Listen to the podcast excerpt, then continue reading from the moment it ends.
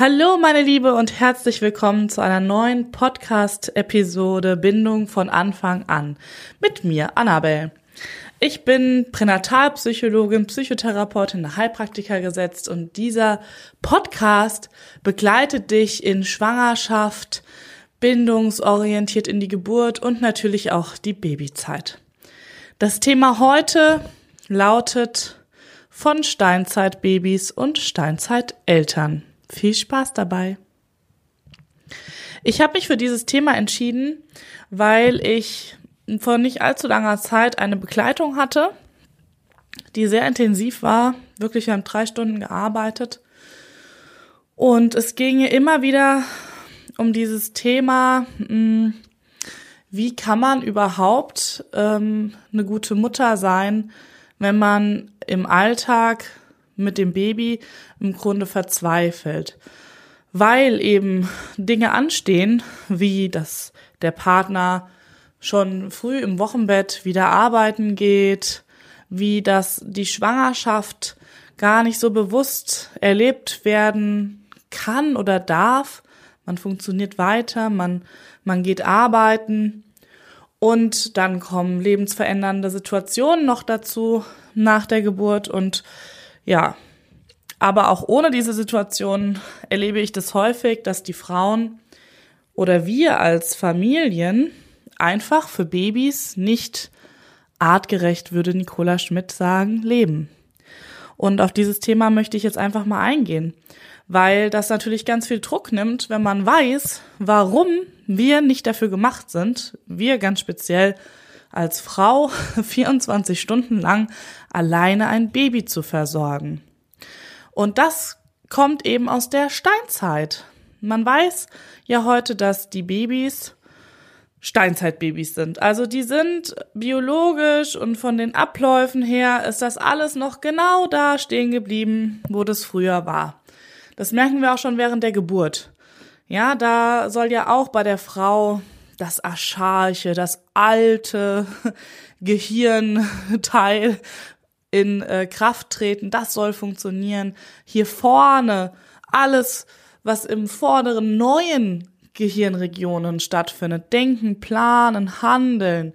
Das soll während der Geburt ja möglichst ausgeschaltet sein.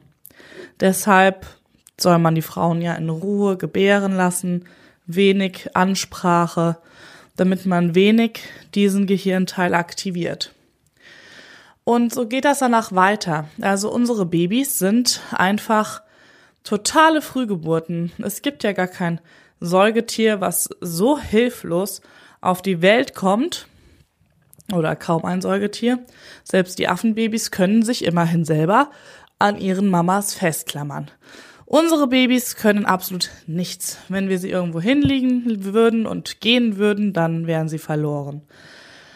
Das, ja, wisst ihr, kommt eben daher, dass wir dann in diesen aufrechten Stand gekommen sind. Das Becken wurde schmaler und hat die Natur gesagt, gut, dann müssen die Kinder halt früher und unfertiger raus. Und das Resultat ist aber einfach, dass unsere Babys Traglinge sind. Das heißt, sie müssen immer getragen werden und dass sie einfach ganz viele Frühwarnsysteme mitgebracht haben. Weil irgendwo liegen gelassen werden, konnte zu der damaligen Zeit bedeuten, a, ich werde vom Säbelzahntiger gefressen, b, die ver vergessen mich einfach und gehen, oder c, ich erfriere, weil ich kann mich ja noch gar nicht meine Temperatur selber regulieren. Also alleine gelassen werden irgendwo ganz, ganz schlecht für Babys aus der Steinzeit. So, und unsere heutigen Babys funktionieren noch genauso. Die wissen nicht, dass wir jetzt Heizung haben, die wissen nicht, dass wir vielleicht ein Babyphone sogar mit Kamera und Temperaturanzeige und alles haben, dass wir wissen, dass es alles perfekt in dem Raum ist, dass es dem Baby absolut gut geht, dass es dort sicher ist. Das wissen sie nicht. Das ein, der einzige Ort, der einem Baby Sicherheit gibt, ist bei einem anderen Menschen. Ich sage es jetzt erstmal so offen. Natürlich ist das in der ersten Zeit, gerade im ersten Jahr, vor allem die Mutter. Aber es war auch damals natürlich nie so, dass eine Frau ein Baby alleine großgezogen hat. Und ich meine, das ist auch heute nicht überall auf der Welt normal. So wie wir hier leben, da schütteln andere Kulturen den Kopf drüber, ne? Also, dass Babys eigene Betten haben, dass Kinder eigene Kinderzimmer haben. Das ist in anderen Ländern, das verstehen die überhaupt nicht, was wir da für ein Zeug machen. Die denken, die Deutschen sind crazy oder verrückt oder was für eine Arbeit die sich machen, weil ähm, jeder, der Familienbett hat, weiß ja auch um die Vorteile, was es bedeutet, wenn man ein krankes Kind hat. Ähm, wenn das neben einem liegt, man immer wieder den Check machen kann, oh, ist das Fieber gestiegen oder nicht. Wir hier steigen ganz viele jede Nacht wie oft auf oder legen sich ins Kinderbett also dieses Modell, dass Kinder ein eigenes Zimmer haben, dass, dass das alles so separiert wird, dass wir in so Kleinstfamilien wohnen, ja, mit Mutter, Vater, Kind und sonst und oft abgeschieden von Großeltern, von Verwandtschaft oder man hat Großeltern, die selber noch berufstätig sind, die gar keine Zeit haben, jetzt nur Oma zu sein oder nur Opa, so wie das vielleicht noch gar nicht so viele Generationen her war das fehlt uns heute einfach. Oder das ist heute, sagen wir einfach mal anders. Ja, es ist einfach anders. Und das ist ein ziemlicher Belastungspunkt für so junge Familien.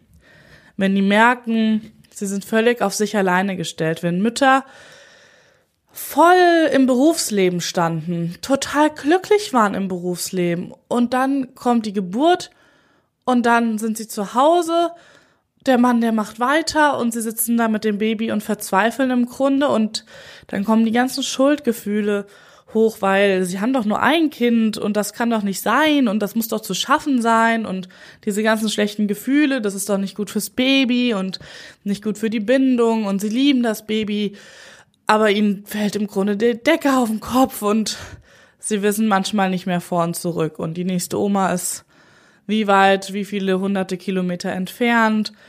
Und ähm, ja, vielleicht noch mit Umzug, man kennt noch nicht die Umgebung, man hat noch keine Freundschaften oder die Freunde gehen alle selber natürlich arbeiten, haben vielleicht noch keine Kinder, sind noch ganz anders unterwegs.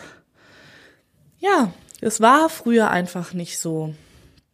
Ich hatte mal ähm, auch ein interessantes Interview mit der Johanna Schacht. Ähm, das war auch im Zuge unseres Bindungskongresses und sie hat ähm, ja immer wieder auch erforscht, also diese weibliche Seite, ne, also die wie Frauen unterdrückt wurden, wann Frauen, weil es gab ja auch Zeiten, da waren Frauen sehr machtvoll, sehr geschätzt, ganz hoch in der Wertung, weil sie Leben erschaffen haben. Und ähm, das fand ich super spannend, als sie erzählte, damals, also ich kann euch nicht ganz genau sagen, in welchem Steinzeitalter oder ja, das war, aber eben als ähm, die Menschen noch nicht von Ort zu Ort gezogen sind, ja, vor allem die Frauen nicht. Da war das so, dass ähm, man in dem Clan, in dem man aufgewachsen ist, da hat man gelebt, ja, da, das war das Zuhause. Und dann fing das eben an, dass es so umherziehende, naja, Männergruppen gab im Grunde, weil die Männer, ja, die mussten halt irgendwann weg, weil die mussten halt auch mal neue Frauen finden. Und ja, die Frauen wurden dann im Grunde von diesen vorüberziehenden Männern geschwängert und diese Babys, von denen man ja dann auch gar nicht mehr so genau wusste, also wer ist jetzt überhaupt der Vater und vor allem der war ja eh wieder weg, die wurden von den Onkels groß mit großgezogen. Also einfach von der gesamten Familie, der Frau. So war das noch, als die Frauen in ihrer Herkunftsfamilie waren. Das fing dann irgendwann an, dass die Frauen geräubert wurden und dann in andere Regionen sozusagen verschleppt wurden. Und dann fing das auch an, dass die Menschen eben von Ort zu Ort gewandert sind, ja. Und ähm, aber Babys wurden immer von allen getragen, im, im, im wörtlichen Sinne und im übertragenen Sinne. Also da war nicht die Mutter alleine für verantwortlich. Und die, diese Herausforderungen, die sind ja heute noch dieselben. Ja, also wie gesagt, das Baby funktioniert ja heute noch genauso. Also es braucht unglaublich viel Nähe, viel Zuwendung, muss gestillt werden. Es gibt ja dieses afrikanische Volk, wo auch mal eine Frau rausgekommen ist, die damit in die Öffentlichkeit gekommen ist. Die ist Journalistin geworden, hat dann von ihrem Leben erzählt, dass sie in ihrer, in ihrer Gemeinde oder in ihrem Volk im Grunde, sie wusste gar nicht, wer ihre Bauchmutter war, jetzt in meinem, meinem Deutsch übersetzt, ja. Also, weil dort alle Frauen alle Kinder gestillt haben. Oder das ist heute noch so. Also das ist eben so eine Gruppe und ähm, so ein Völkchen, wo die Frauen einfach, wenn ein Kind Trost braucht, wenn ein Kind hungrig ist, dann wird nicht überlegt, ist das jetzt meins oder ist das das von der, weiß ich nicht, anderen Frau, sondern die legen die selbstverständlich an. Und ähm, klar, das ist ja dann vielleicht auch wieder verwirrend für so ein Kind, ne? Also das sind irgendwie alles die Mamas und alle kümmern sich und die hat erst später äh, verstanden, dass sie ja aber quasi ja nur eine Mutter haben kann, die sie geboren hat. Und auch das ist natürlich total spannend. Und äh, die Stillamme, klar, die gab es ja auch im Mittelalter, also da hat man ja nicht selber gestillt, die hohen adligen Menschen, sondern die haben eben stillen lassen als Luxus. Ja, und ähm, aber im Grunde waren Frauen nie völlig alleine mit einem Baby, sondern auch wenn das hier in den Mehrgenerationen Bauernhöfen ähm, die Kinder gekommen sind, dann ähm, klar, es war ja das Feld zu bestellen. Die Frauen haben sich teilweise die Babys dann wieder umgebunden, standen wieder auf dem Feld, aber häufig waren eben dann die Omas, Uromas, wie auch immer da. Und ähm, das war irgendwie klar, jeder hatte seine Rolle. Und da waren natürlich auch die Kinder versorgt. Ja, und heute stehen wir vor so einem gesellschaftlichen Problem der Entfremdung. Und ich sag immer, das ist ja auch noch so aus dieser Zeit, ähm, ja, der Nazis im Grunde entsprungen. Das sind wir immer noch nicht so ganz losgeworden. Auch das ganze Schulsystem ist ja noch aus dieser Zeit, wo es einfach ja auch darum ging, dass Frauen keine Bindungen zu ihren Kindern aufbauen sollten. Also das war ja ganz natürlich viel, viel krasser äh, damals noch als das heute. Das wurde ja ganz bewusst hergeleitet. Aber all diese Sachen, ne, dass man auch später noch die Babys direkt nach der Geburt weg und dann hat man die nur alle vier Stunden, also selbst meine Oma kennt das ja noch, ähm, bekommen, damit man die stillen durfte und dann hat das mit dem Stillen nicht geklappt und dann äh, musste man natürlich zufüttern oder hatte zu wenig Milch und Heute weiß man ja wieder, okay, am Anfang muss man halt auch wirklich häufig anlegen. Und deswegen ist es so gut, dass wir heute einfach äh, dieses Wissen uns wieder aneignen, da wieder hinfinden und es einfach auch wieder anders machen. Und manchmal kommt man dann da so in ein Zwiespalt mit der eigenen Geschichte, ne? So, man hat es halt vielleicht selber nicht so erlebt, dann ist es auch schwierig. Also dann fällt es einfach noch schwerer das aufzuarbeiten, aber mit einem Partner, der das eben erlebt hat, geht das alles auch viel leichter. Oder eben man hat Großeltern, die das als Vorwurf empfinden. Also wenn ich es jetzt ganz anders mache, kann das natürlich bedeuten für meine Mutter, oh, was heißt das? Habe ich jetzt alles falsch gemacht? Und dass man da auch immer wieder den Druck rausnimmt. Und ich finde, das kann man immer ganz gut erklären, wenn man dann den Großeltern sagt, ihr habt es alles für eure Zeit und was da eben an Wissen da war, habt ihr es einfach gut gemacht. Ja, das Anerkennen und Wertschätzen und sagen, aber heute wissen wir eben, warum Tragen zum Beispiel total wertvoll ist für die Kinder. Was jetzt nicht bedeutet, dass wir niemals einen Kinderwagen angucken dürfen, aber wir wissen es halt und dann können wir es doch machen und dann ist es doch auch nicht schlimm. Und im Grunde ist es sowieso egal, was wir tun, weil das ist ja immer das, was ich sage. Mütter, Väter, die neuen Mütter, die neuen Väter im Grunde. Man kann es sowieso niemandem recht machen. Also wenn man sein Kind bis zum dritten Lebensjahr zu Hause hat und äh, auf Arbeiten gehen verzichtet, dann ist man ja eine totale Übermutter und das Kind wird ja so verwöhnt. Und wenn man sein Kind mit ein Jahr oder noch jünger in die Krippe gibt, um wieder arbeiten gehen zu können, was viele ja auch einfach müssen heutzutage, wer kann denn noch von einem Gehalt leben? Ja, dann sind es ja die totalen Rabeneltern, die ihr Kind vernachlässigen. Wofür haben die überhaupt eins bekommen, wenn es sowieso von sechs bis sechs im Kindergarten ist? Dann hätten sie sich auch übers Wochenende eins mieten können. Also es ist im Grunde, ja, total egal, was man tut. Die Gesellschaft ähm, findet ihr Urteil über einen. Und es ist eigentlich nur wichtig, dass man genau das tut, was für einen richtig ist. Und ähm, deswegen sage ich immer, manchmal haben wir auch, denken wir, oh, es wäre so einfach, wir würden es einfach so machen wie alle anderen hier. Es wäre so einfach, dann wüsste ich genau, oh, der Kindergarten, die Schule, dann das, dann das. Es ist alles so vorgegeben, es ist total easy. Aber ich war, aber ich weiß, dass wir damit nicht glücklich werden würden. Deswegen müssen wir unseren eigenen Weg finden. Es führt einfach gar keinen Weg dran vorbei. Und das wird jedem, jeder Familie früher oder später klar, weil man kriegt einfach die Rechnung dafür. Wenn man nur das tut, was die anderen sagen, was der Arzt sagt, was, weiß ich nicht, selbst was Hebammen im Wochenbett, es muss sich für einen richtig anfühlen. Deswegen sage ich immer, es gibt für jeden die passende Begleitung auch an, an Hebammen. Es ist einfach so unterschiedlich. Jeder Mensch ist so unterschiedlich. Mal hat man vielleicht so eine so eine Hebamme, die nach dem Motto, ähm, ach, das muss auch schon mal lernen, liegen zu gelassen zu werden, das darf auch mal weinen oder äh, ach, haben sie es schon wieder den ganzen Tag, oh, hast du es schon wieder den ganzen Tag auf dem Arm gehabt, dann hat man ein schlechtes Gewissen, wenn man eher so ein Typ ist wie wir, der halt gerne das Kind einfach bei sich auch schlafen lässt und nichts dagegen hat. Und andererseits, ähm, wenn man so ein Typ ist, der ähm, auch einfach das schlafende Kind mal nebenhin legt und es da schlafen lässt und dann kommt die Hebamme und sagt, oh, das muss aber immer Körperkontakt und das muss immer getragen sein und ansonsten ist es ganz schlimm und schrecklich, dann kommt man damit nicht klar und kriegt direkt schlechtes Gewissen. Und deswegen es nützt einfach nichts, wenn ich damit unglücklich werde, indem ich einfach tue, was andere mir sagen oder vorleben, dann ja, bringt es einfach gar nichts. Ich muss meinen eigenen Weg finden. Und das ist heute habe ich das Gefühl, so eine sehr krasse Lebensaufgabe geworden, einfach weil wir auch so viele Möglichkeiten haben. Das muss man mal so sehen. Früher die Frau auf dem Bauernhof, da gab es nicht die Frage, ob die jetzt mit dem Baby aufs Feld gehen möchte oder nicht. Das musste halt dann bestellt werden und die musste raus und ähm, pff, ja, klar, hat die sich vielleicht ein bisschen geschont dabei, aber was gemacht werden musste, musste gemacht werden. Und heute haben wir halt irgendwie schon die Wahl.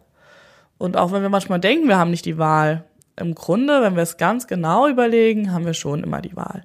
Und ähm, ja, das ist, bietet uns ja ganz viele Möglichkeiten und Optionen. Ja, so viel jetzt erstmal dazu. Wer da nachlesen möchte, wie gesagt, ich kann euch dieses Buch Artgerecht sehr empfehlen von Nicola Schmidt. Das ist ja ein Projekt, was sie gestartet hat, ähm, wo es genau darum geht, wie findet man eine Gemeinschaft, wie findet man eine Gruppe von Gleichgesinnten. Das ist einfach so wichtig. Und sie macht ja auch immer wieder Veranstaltungen mit, ähm, ja, einfach Familienzelten und ähm, berichtet halt auch immer darüber, wie toll das ankommt, weil die Familien einfach so entspannt sind. Und das ist auch so, wir merken das selber, wenn wir mit mit ähnlich tickenden Menschen zusammen sind, die auch Kinder haben, wo alle entspannt sind, dann ist das einfach so schön, ja, weil dann hat halt jeder ein Auge irgendwie drauf und es ist nicht mehr so, ah, man ist so alleine irgendwie verantwortlich, sondern es verteilt sich und man hat gute Laune, man ist einfach in, mit netten Gesprächen, die Kinder haben Spaß. Genau, das kann natürlich wieder anders sein, wenn man mit Familien zusammen ist, die so ganz anders ticken und wo die Kinder so sehr erzogen sein müssen, dann wird es natürlich auch wieder anstrengend. Aber ähm, ja, man kann sich sein Leben ja selber gestalten und gucken, dass man es sich so einfach wie möglich macht. Und wenn man halt weiß, warum die Babys sich verhalten, wie sie sich verhalten und warum ich so erschöpft bin oder warum ich als Mutter äh, das Gefühl von Versagen habe, also bitte, ich bitte euch, niemand, keine Mutter versagt dabei, ihr Kind alleine großzuziehen. Und das sind heutzutage so viele Mütter, die das alleine irgendwie bewerkstelligen müssen, weil eben der Vater fürs Einkommen sorgen muss und ähm, sie dann da zu Hause sind, 24 Stunden. Und da, ja, möchte ich euch Mut machen. Vernetzt euch, unterstützt euch, weil auch, ob ich jetzt mit einem Baby oder zwei spazieren gehe, ist dann auch egal.